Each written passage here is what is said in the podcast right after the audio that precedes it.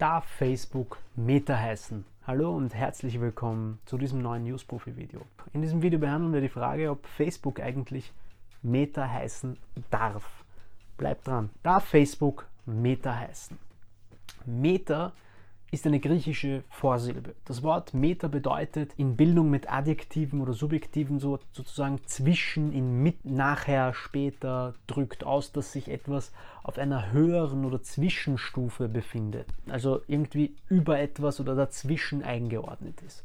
Metaverse, das von Facebook, ähm, sorry, Meta geplant ist, spielt ebenfalls darauf an, dass quasi ein ganzes Universum in dieser Zwischensphäre bzw. in einer eigenen digitalen Ebene entsteht, in dem wir uns dann bewegen können sollen. Rein rechtlich hat Facebook seinen Firmennamen und die Marke nun auf Meta gewechselt. Also der Mutterkonzern heißt jetzt Meta. Natürlich bleibt Facebook als soziale Plattform erhalten. Will man seinen Firmennamen als Marke registrieren, ist das an sich kein Problem, wenn man die Regeln des Markenrechts befolgt. Man muss dabei grundsätzlich der Erste sein, also zuerst einmal quasi überprüfen, ob die Marke schon registriert ist. Natürlich muss man nur für eine bestimmte Dienstleistungs- oder Produktkategorie der Erste sein und beziehungsweise auf das Land gesehen. So können nämlich mehrere gleichnamige Marken parallel in verschiedenen Kategorien und Ländern koexistieren. Und so gibt es auch Unternehmen, die die exakt gleiche Marke haben, aber sie für was ganz anderes verwenden. So ist der eine beispielsweise ein polnischer Elektrowarenhändler und der andere ein deutscher Urlaubsveranstalter. Und beide haben die gleiche Marke, aber arbeiten in komplett anderen Ländern und in komplett anderen Dienstleistungs- und Produktkategorien, womit das Ganze auch wiederum markenrechtlich vollkommen in Ordnung sein kann. Und die Marken kommen sich im Grunde eigentlich nicht in die Quere. Auch bei Meta ist das nicht anders und so gibt es viele Marken, die Meta in ihrem Markenwortlaut enthalten.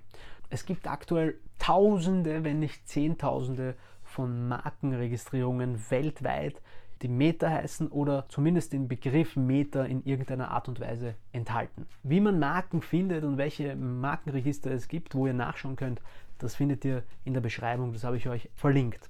Es gibt weltweit, kurz gesagt, Tausende, wenn nicht Abertausende Marken eben mit diesem Begriff Meta. Nun kann man sich mit bestehenden Markeninhabern, mit denen die eigene Marke rechtswidrig kollidiert, auch einigen. Meistens zahlt man dann viel Geld und man bestimmt einen Kriterienkatalog, in welchen Kategorien man dann doch die Marke nutzen darf.